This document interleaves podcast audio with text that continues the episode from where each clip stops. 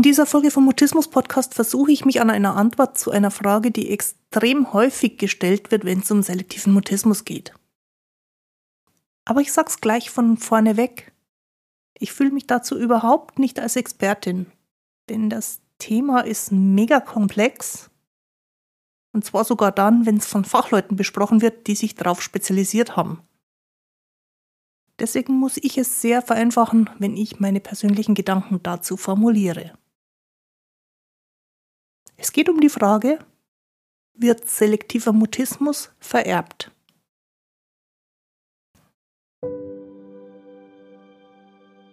Ich bin Christine Winter und ich hatte selektiven Mutismus, bis ich Mitte 30 war.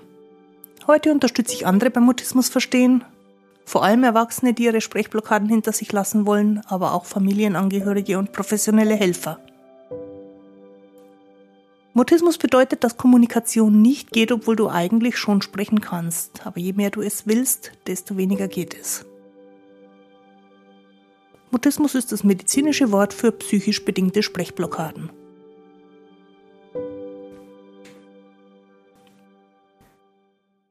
Grüß dich und schön, dass du da bist. In dieser Folge vom Mutismus Podcast gebe ich ein paar Beispiele dafür, dass vererbt nicht das gleiche wie unabänderlich oder unvermeidlich heißt. Dann versuche ich mich an einem Vergleich, bei dem eine Kiste Lego eine wesentliche Rolle spielt. Und schließlich geht es mir aber darum, den Blick auf das zu lenken, was jeder von uns auf jeden Fall tun kann, um sich gut zu tun, unabhängig davon, was wir bei der Verteilung der Gene bekommen haben. Los geht's, lass uns über Sprechblockaden reden. Ich habe mich lang davor gedrückt, eine Podcast-Folge zum Thema Vererbung zu machen, weil ich mir völlig klar darüber bin, dass ich dafür keine Expertin bin. Aber ich lese trotzdem das eine oder andere darüber und mache mir so meine eigenen Gedanken dazu. Und bei meinen eigenen Beobachtungen dazu, was ich eigentlich so alles geerbt haben könnte, sind mir ein paar Dinge aufgefallen. Zum Beispiel zum Stichwort Augenfarbe. Ich habe heute eine sehr uneindeutige Augenfarbe. Und wenn ich mir Babyfotos von mir anschaue, dann war das unmittelbar nach meiner Geburt ganz anders. Da hatte ich diese klassische Baby-Augenfarbe, dieses Blau, dieses eigentlich eher schon Rauchblau, also nicht wirklich blau, nicht wirklich grau. Und ganz anders als alle Augenfarben von Menschen, erwachsenen Menschen um mich rum.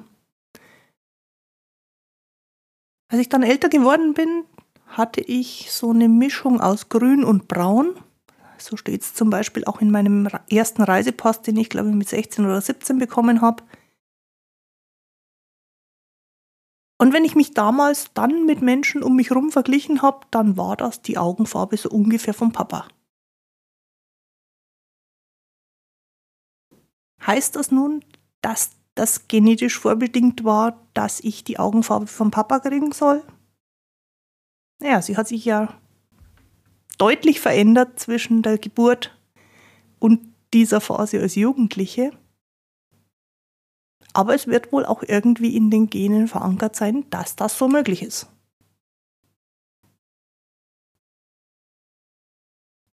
Interessanterweise würde ich heute, wenn ich wieder einen Reisepass brauche, meine Augenfarbe nochmal ganz anders beschreiben. Heute ist sie nämlich wesentlich heller.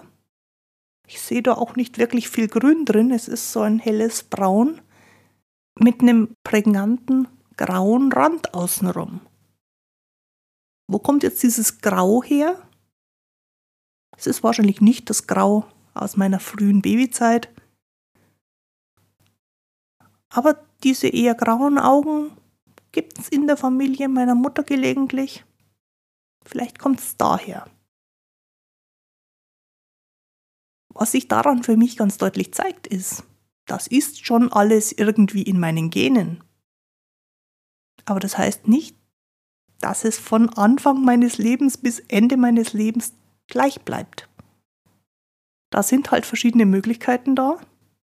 Und über eine sehr lange Zeitspanne von 10, 15, 20 Jahren wandelt sich das auch schon mal. Im Grunde das gleiche ist es mit meiner Haarfarbe. Ich bin zur Welt gekommen mit flammend roten Haaren. Und kein Mensch wusste, wo die roten Haare herkommen, weil es gibt keine Rothaarigen in meiner Familie. Mama nicht, Papa nicht und auch die Verwandtschaft von Mama und Papa, da sind keine Rothaarigen. Trotzdem waren meine ersten Haare wirklich knallrot, die sind dann nach der Geburt bald ausgefallen. Es sind neue nachgewachsen, die waren immer noch bemerkenswert rot. Das hat sich dann über die Kindheit hinweg ein bisschen eingedunkelt, mehr so Kastanienfarben. Und nach der Teenagerzeit habe ich immer gesagt, ich habe überhaupt keine Haarfarbe mehr. Eine freundliche Kollegin wollte mir dann helfen und hat gemeint, es wäre sowas wie Mockerlesbraun. Also Mockerle, das sind junge Kühe, Kälbchen. Und es war so eine, so eine Farbe von Mockerle. Und weil ich diese Nichtfarbe überhaupt nicht leiden konnte, habe ich dann lange Zeit meine Haare gefärbt. Bis vor einer Weile ich wieder meine Naturfarbe zum ersten Mal gesehen habe und festgestellt habe, die ist heute ganz anders als damals. Da sind weiße Haare drin, graue Haare drin, immer noch sowas Mockerles Braunes drin und das eine oder andere wirklich knallig tizianrote Haar. Was ich sehr faszinierend finde, weil immer noch dieses Rot da ist, wo keiner weiß, wo es herkommt. Meine beiden Eltern haben deutlich dunklere Haare immer gehabt als ich. Und du merkst, auch bei sowas typischem wie Haarfarbe ist Erben nicht ganz unkompliziert. Es ist nicht logisch, wenn es der eine hat, dass es der andere auch kriegt. Und es ist auch nicht immer logisch, wo es herkommt, wenn irgendjemand eine Besonderheit hat. Ich könnte jetzt weitermachen mit anderen Merkmalen, zum Beispiel mit meiner Gesichtsform als kleines Kind, so bis zum Kindergartenalter, hat es immer geheißen, ganz die Tante. Also eine spezielle Tante, der ich offensichtlich sehr ähnlich geschaut habe. Später hat es dann geheißen, ganz die Oma. Wenn ich heute in den Spiegel schaue, sehe ich immer noch eine Oma, aber die andere. Klar ist, wir erben Dinge von unseren Vorfahren. Aber erben heißt weder dass da was garantiert ist, noch, jedenfalls in den meisten Fällen, in denen nicht ein spezielles Gen ein Problem macht oder ein Symptom macht, unabänderlich.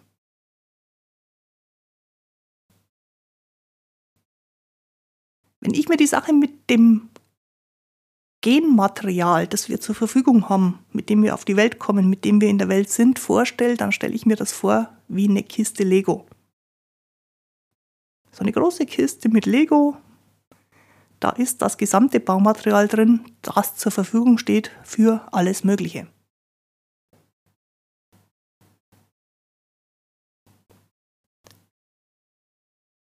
Da ist immer viel mehr da, als man tatsächlich braucht, um was Bestimmtes zu bauen. Es ist aber irgendwie natürlich auch schon begrenzt. Was in der Kiste nicht drin ist, ist nicht drin. Und trotzdem, auch wenn es begrenzt ist, es gibt unendlich viele Kombinationsmöglichkeiten. Beim Lego-Bauen ist es so, dass im Grunde alles, was verbaut wird, auch umgebaut werden kann. An manches, was an Stellen mittendrin verbaut ist, kommt man allerdings nicht mehr so ohne weiteres ran. Aber das drumherum, das ist immer noch veränderbar. Und bei so einem Lego-Dings ist es gut möglich, dass das Lego-Dings vom Kind ganz ähnlich gebaut ist wie das Lego-Dings vom Papa. Oder auch nicht. Vielleicht ist es auch ähnlich zu dem vom Opa. Oder es ist an vielen Stellen ganz individuell so zusammengebaut, wie es sich halt gerade ergeben hat. Etwas, was bei der Forschung zu Vererbung noch gar nicht so lang Thema ist, wird Epigenetik genannt.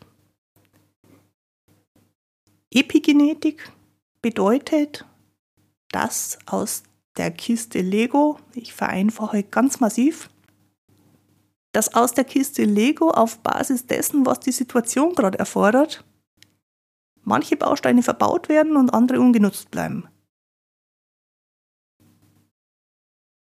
Und daraus ergibt sich, also aus dem, was verbaut wird und wie es verbaut wird, ergibt sich dieses ganz spezielle Lego-Dings mit all seinen Eigenheiten, angepasst an die Situation, in der das Lego-Dings gebaut wird. Als ich über Epigenetik in Wikipedia nachgelesen habe, bin ich auf ein ganz interessantes Beispiel gestoßen, das auch nochmal zeigt, dass die gleichen Gene, der gleiche Schatz an Möglichkeiten längst nicht heißt, dass das gleiche Leben dabei rauskommt. Da ist nämlich geforscht worden zu eineiigen Zwillingen, die also von der genetischen Ausstattung her das gleiche mitgekriegt haben. Und es wurden bei 80 eineiigen Zwillingen im Alter von drei Jahren Übereinstimmungen festgestellt. Mit drei waren diese Zwillinge noch in einem hohen Ausmaß ähnlich. Und dann, als man sie viel später, im Alter von 50 Jahren, nochmal miteinander verglichen hat, hat sich gezeigt, dass wenn sie wenig Lebenszeit miteinander verbracht haben, also in unterschiedlichen Verhältnissen gelebt haben, oder auch wenn sie eine unterschiedliche medizinische gesundheitliche Geschichte hinter sich hatten, sehr, sehr viel mehr Unterschiedlichkeit in den Genen war. Der Satz, den ich mir aus Wikipedia notiert habe, ich zitiere ihn hier jetzt wörtlich, ist, ältere eineiige Zwillinge sind demnach trotz ihrer genetischen Identität epigenetisch umso verschiedener, je unterschiedlicher das Leben der Zwillinge verläuft. Zitat Ende. Wie wir leben und was das Leben so von uns fordert, spielt also eine Rolle für das, was genetisch in uns aktiv ist. Und bei der Welt, in der man lebt, ist es nicht nur die äußere Umwelt, sondern es ist ganz stark auch die innere Wahrnehmung von anhaltender Anstrengung, von chronischer Überforderung, von gefühlten oder tatsächlichen Einschränkungen, oder, wenn wir es medizinisch ausdrücken wollen, Stress.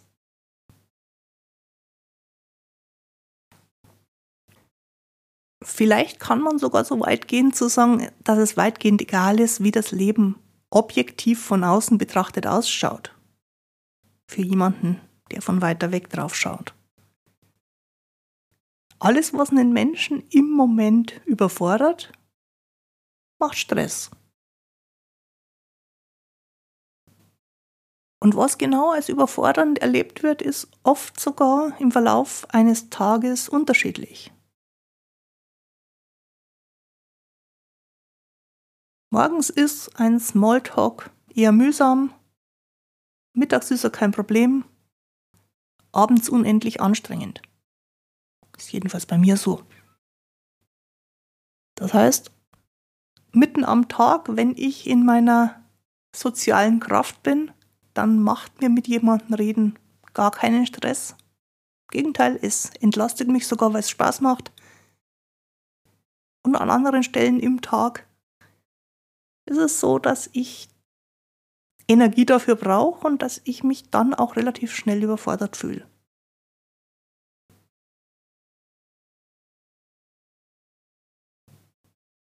Wenn der Stress zu viel ist oder Noch genauer gesagt, wenn er zu viel Zeit einnimmt. Man könnte auch sagen, wenn er zu oft auftaucht, aber eigentlich geht es eher darum, wie lange er dann tatsächlich da ist.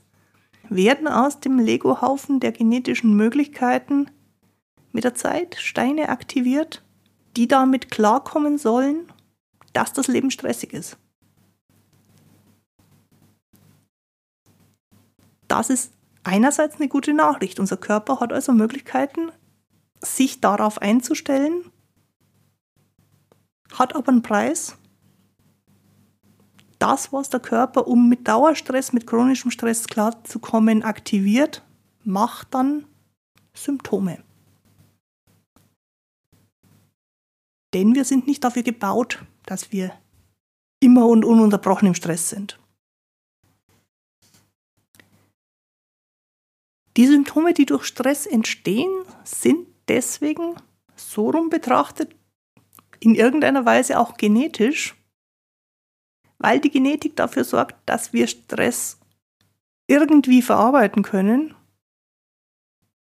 aber auch dafür sorgt, dass wir die Warnung kriegen aus dem Körper, aus der Psyche, dass das kein Dauerzustand sein darf. Und diese Warnsignale, das ist das, was wir als Stresssymptome benennen, obwohl es eigentlich nur obwohl es eigentlich nur Merkposten sind, dass wir uns wieder entspannen müssen.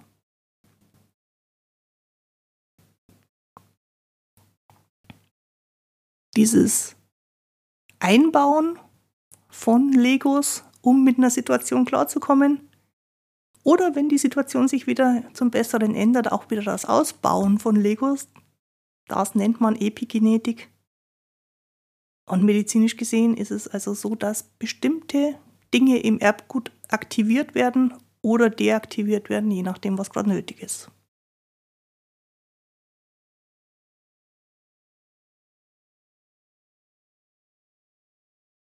Es gibt so die eine oder andere Zahl dazu, wie viel Stress Menschen verarbeiten können, ohne dass sie Symptome entwickeln. Eine ältere Überlegung, von der ich gelesen habe, war maximal 30 Minuten Stress an maximal drei Tagen in der Woche.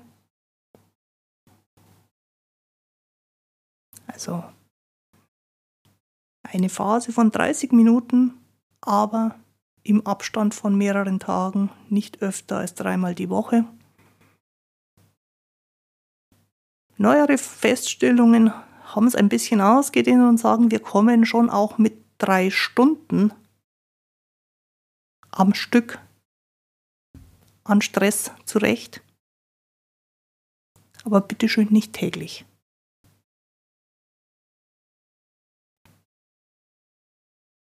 Frage an dich. Wann warst du zuletzt eine längere Phase entspannt? Wie lang war die Phase?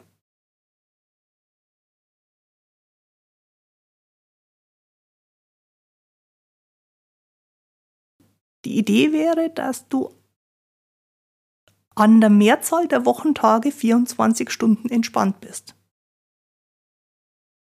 Und wenn zwischendurch doch mal Stress durch dich durchschießt, dann sollte er nicht länger als eine halbe Stunde dauern. Das heißt, es bleiben immer noch 23,5 Stunden für Entspannung übrig.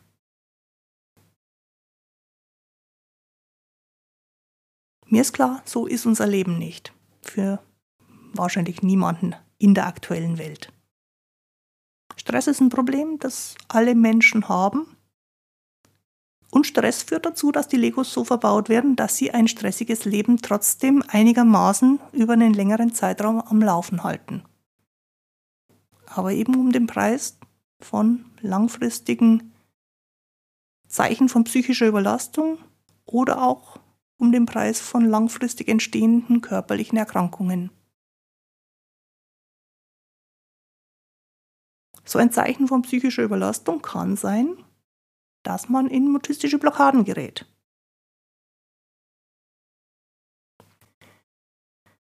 Jetzt reden wir hier ja über selektiven Mutismus und die Frage, mit der ich gestartet bin, ist im Grunde ja, ist Mutismus genetisch? Die einzige Studie, die ich dazu kenne, die sich mit Fragen von konkreten Genen beschäftigt, bleibt bei der Antwort auf diese Frage ziemlich diffus. Und ich glaube, das muss zwangsläufig so sein, weil in der großen Lego-Kiste voller möglicher Genbausteine ganz sicher einige drin sind, die aktiviert werden und auf unterschiedliche Weisen miteinander kombiniert werden können und die, wenn dann noch Stress dazu kommt, zu Sprechblockaden führen.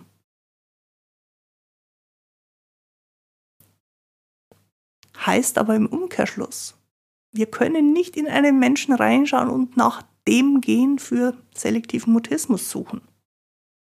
Das Ganze ist unendlich viel komplizierter. Und deswegen macht für mich die Frage, ist Mutismus genetisch? In der Praxis nicht so wahnsinnig viel Sinn. Wenn es genetisch ist, müssen wir damit leben, wie es genetisch vorgegeben ist und schauen, dass wir den Stress reduzieren und das Beste dann daraus machen, damit die Symptome weggehen können. Und sollte es nicht genetisch sein, machen wir genau das Gleiche. Stress reduzieren und schauen, dass die Symptome weggehen können. Sodass nach meinem Dafürhalten die Frage, ob Mutismus genetisch ist, für Wissenschaftler interessant sein kann oder auch nicht, für uns Praktiker ist es eigentlich wurscht.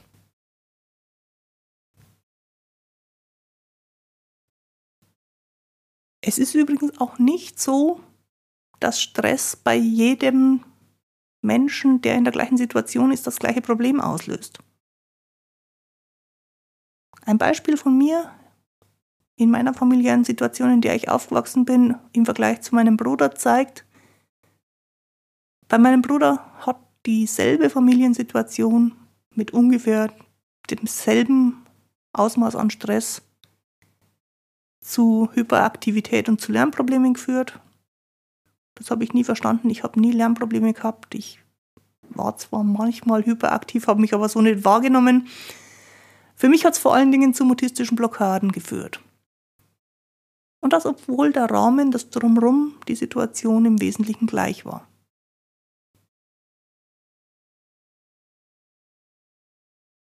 Und auch da würde ich sagen, da macht es überhaupt keinen Sinn zu sagen, was da der Anteil der Gene ist. Beim einen ist es so, beim anderen ist es so. Und jeder sucht eine Lösung dafür, die eigenen Symptome zu reduzieren. Wenn es um menschliches Verhalten geht, kommen ja eh unzählige Faktoren zusammen. Die äußere Realität, also das, was in, in der Umwelt um einen rum ist, spielt eine große Rolle. Die innere Wahrnehmung macht ganz viel aus, vielleicht noch viel mehr als das, was außenrum ist.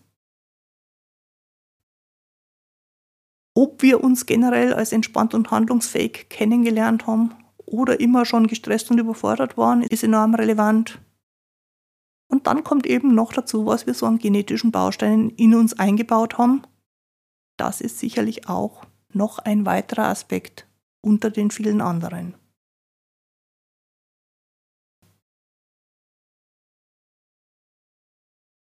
Ich glaube, in Bezug auf das, was unser menschliches Verhalten ausmacht, ist Genetik insgesamt weniger bestimmend als in Bezug auf zum Beispiel die Haarfarbe, die Augenfarbe oder die Gesichtszüge. Und daher macht es auch nicht so viel Sinn, in umgangssprachlichen Worten davon zu reden, dass, dass das geerbt wäre. Was wir jedenfalls nach heutigem Wissensstand definitiv sagen können, ist, dass selektiver Mutismus nicht zu den erblichen Krankheiten zählt. Also es gibt keinen konkreten bekannten Gendefekt, der jemanden zum selektiv mutistischen Menschen macht. Und so betrachtet wäre es dann tatsächlich falsch zu sagen, dass selektiver Mutismus vererbt wird.